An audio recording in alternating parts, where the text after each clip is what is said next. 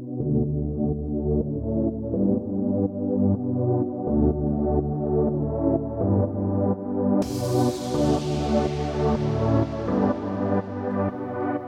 es Secretos del Marketing de Lujo, un podcast para borrar de tu cabeza todo lo que sabes del marketing tradicional y conozcas conmigo las estrategias del marketing de lujo, ya sea para que puedas aplicar en tu negocio o simplemente entiendas por qué el marketing de lujo invierte tanto en branding y menos en conversión.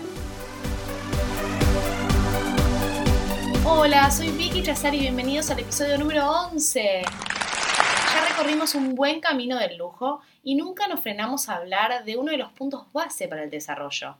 ¿De dónde nace el lujo? Bueno, el lujo no son solo autos costosos, marcas de moda de pasarela o hoteles 5 estrellas, sino que es una forma diferente y global de entender al cliente y de gestionar un negocio. El concepto de lujo es tan antiguo como la humanidad. Así como la comercialización de bienes de consumo masivo fue inventada en Estados Unidos y desarrollada por grandes grupos americanos como Procter ⁇ Gamble o The Coca-Cola Company, que poco a poco fue conquistando todo el mundo, las estrategias de lujo fueron inventadas en Europa y desarrolladas en todo el mundo, principalmente por empresas francesas e italianas. Por eso no me extraña que hoy en día las marcas más reconocidas de lujo sean de allí. El lujo es una cultura, lo que significa que hay que entenderlo para poder practicarlo con estilo y espontaneidad. La razón por la que el marketing, hijo de una sociedad industrial y padre del poder del consumidor, no parece funcionar con los bienes de lujo, es porque los dos son fundamentalmente bastante diferentes. Si queremos poder comercializar el lujo, primero debemos comprender de qué se trata. Y para continuar debemos hacer una escala en su contexto histórico y conocer la vida entera del lujo. Irónicamente, comenzaré por la muerte. Parece legítimo partir del hecho de que enterramos a nuestros seres queridos cuando ya no están. Y eso es una de las cosas que nos distingue de los animales. En otras palabras, la humanidad es tan antigua como el periodo desde que comenzamos a enterrar a los muertos. Y además de esqueletos, ¿qué encontramos en esas tumbas? Nos encontramos con objetos valiosos como joyas, símbolos preciados de poder como armas, caballos o incluso barcos enterrados. Si aceptamos este análisis, el lujo es parte integral de la humanidad y de la vida en sociedad. Volvamos a este aspecto vital para el ser humano, es decir, la certeza de que tarde o temprano moriremos. El máximo lujo, mucho más allá de cualquier noción de posesiones o estatus, es poder seguir viviendo y seguir cómodamente después de la muerte. En el antiguo Egipto encontramos los restos de una sociedad altamente jerárquica y estable, con sus propios códigos y reglas de vida muy precisas. Egipto practicó claramente todos los códigos del lujo e inventó muchas técnicas nuevas para hacerlo siendo la más conocida el descubrimiento del vidrio para proteger los perfumes. Según las creencias egipcias, era la supervivencia del cuerpo lo que garantizaba la supervivencia del alma, y esta supervivencia requería desarrollar técnicas para mantener, entre comillas, vivas las almas. Estas técnicas, al ser altamente sofisticadas como el embalsamiento de momias, construcción de pirámides o excavación de tumbas, también eran muy costosas y por obvias razones un lujo reservado para una élite muy pequeña. El faraón, su esposa o esposas, el sumo sacerdote y unos pocos electos dignatarios e importantes.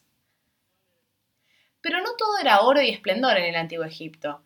También se abría el debate sobre la utilidad del lujo, al igual que pasa hoy. Porque los campesinos veían esas cosas como extravagancia sin sentido, mientras quienes podrían acceder al lujo lo veían como un poderoso impulsor de descubrimientos artísticos y técnicos que gradualmente se extendieron por la sociedad y eventualmente beneficiarían a todos. Es decir, la aspiracionalidad en el lujo no data del antiguo Egipto, pero sí el lujo impactaba a todos, porque impulsando obras artísticas de campesinos, la élite podría darse el lujo de poseer ese arte. Adelantémonos un poco más en el tiempo y vayamos desde la antigua Grecia hasta el siglo XIX. En la antigua Grecia fue el conflicto secular entre Atenas y Esparta lo que quizás ilustró mejor este contraste entre conceptos de clases. La rivalidad entre estas dos ciudades se prolongó durante siglos y ha sido explorada a fondo por numerosos historiadores. En la Italia clásica, cuando el poderío militar de Roma pudo proteger a la ciudad de sus enemigos externos, el conflicto fue entre los partidarios de la República y su austeridad y los que abogaban por una república más elegante y sofisticada.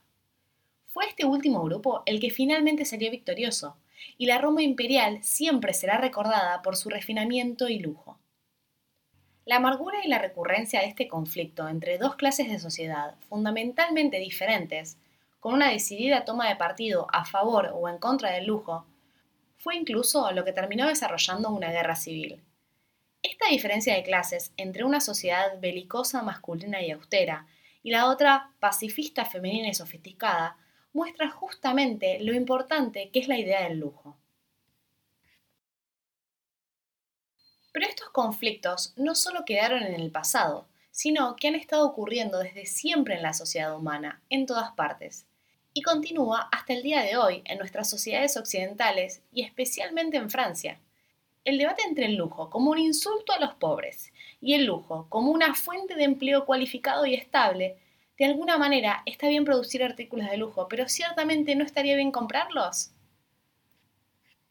Lo que hay que recordar en el lujo es que siempre ha sido un tema sociológico, importante en cualquier sociedad porque tiene que ver al mismo tiempo con estratificación social, la noción de utilidad práctica y desperdicio, y las decisiones relativas a la distribución de riqueza. En otras palabras, el concepto de lujo no es socialmente neutral, todo lo contrario, ya que por así decirlo, es la sociedad la que define lo que es lujo de lo que no lo es. Entonces, hasta principios del siglo XIX, el mundo del lujo había estado prácticamente aislado del resto de la economía y los placeres estaban reservados para una élite muy pequeña. Prácticamente toda la población vivía en una economía de subsistencia, firmemente arraigada a su medio rural o viviendo una vida de miseria en pueblos y ciudades, sin ningún acceso a la cultura. Y es acá donde hay un quiebre, desde finales del siglo XIX en adelante. Y ahora les contaré un poco más de qué se trata. Como consecuencia de los debates filosóficos del lujo, los siguientes dos hechos dieron un cambio de enfoque en el lujo.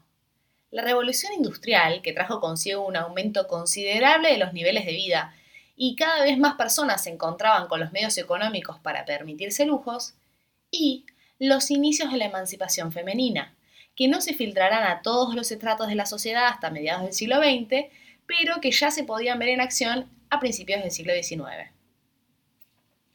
Ahora vamos a mirar más de cerca esta evolución sociológica y sus consecuencias, y en particular lo que llamaremos las fuerzas impulsoras del lujo. A partir del siglo XX, este mundo del lujo deja de ser un mundo aparte. Una porción cada vez mayor de la población está comenzando a tener acceso a él, o al menos parcialmente. Pero existen lo que llamamos drivers o impulsores del cambio, es decir, ¿qué fue lo que pasó para que el lujo dejara de ser algo de nicho para ser algo más aceptado y codiciado y alcanzable por todos, ¿no? Y estos impulsores son la democratización, el aumento del poder adquisitivo, la globalización que viene aparejada de la comunicación y el camino de ida que supone comprarse un artículo de lujo, básicamente.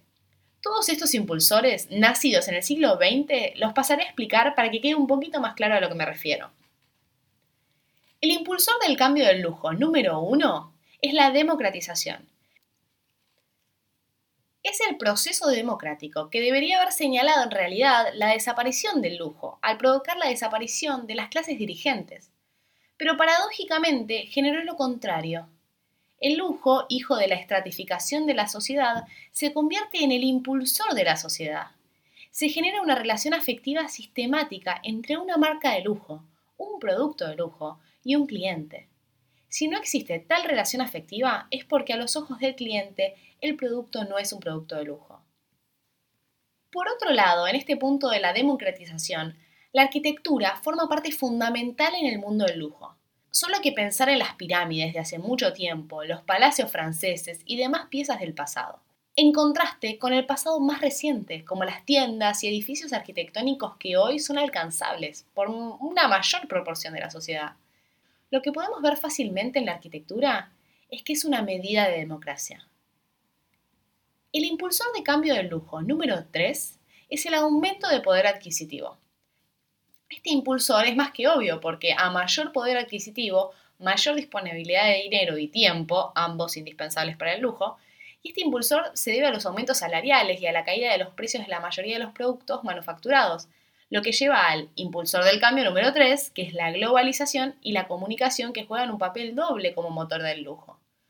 Por un lado, ofrece una accesibilidad a productos completamente nuevos que pueden ser fuente de lujo, por ejemplo, seda, especias, vinos franceses. Y por el otro, la globalización conduce a la nivelación de todas las culturas y al relativismo de todas las religiones.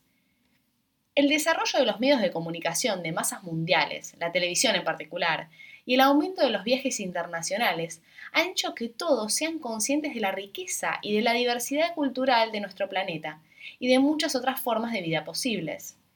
Incluso en nuestra propia sociedad, todos pueden vivir indirectamente la buena vida junto con los grandes y los buenos a quien han conocido, entre comillas, a través de la televisión o sobre los que han leído en revistas de celebridades y hoy por los que hemos visto en Instagram.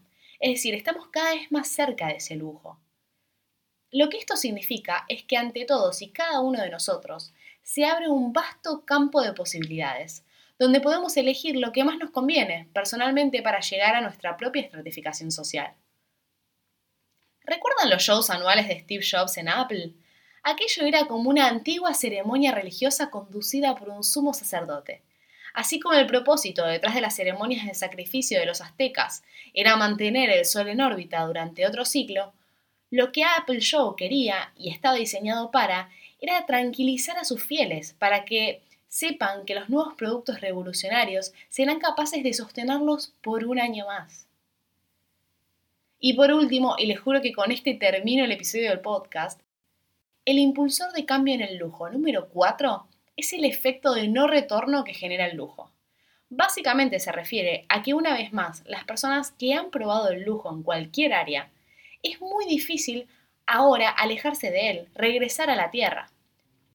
Cuando hay una caída en el poder adquisitivo, asistimos a un fenómeno simétrico al que identificamos cuando se incrementó el poder adquisitivo la gente comienza a recortar sus gastos en todo tipo de producto convencional, como por ejemplo cambiarán su Chevrolet por uno más pequeño, como un Ford más económico, pero es diferente cuando se trata de productos de lujo.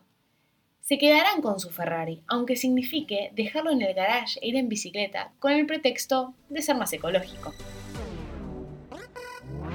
Y hasta acá hemos llegado con el onceavo episodio de este podcast.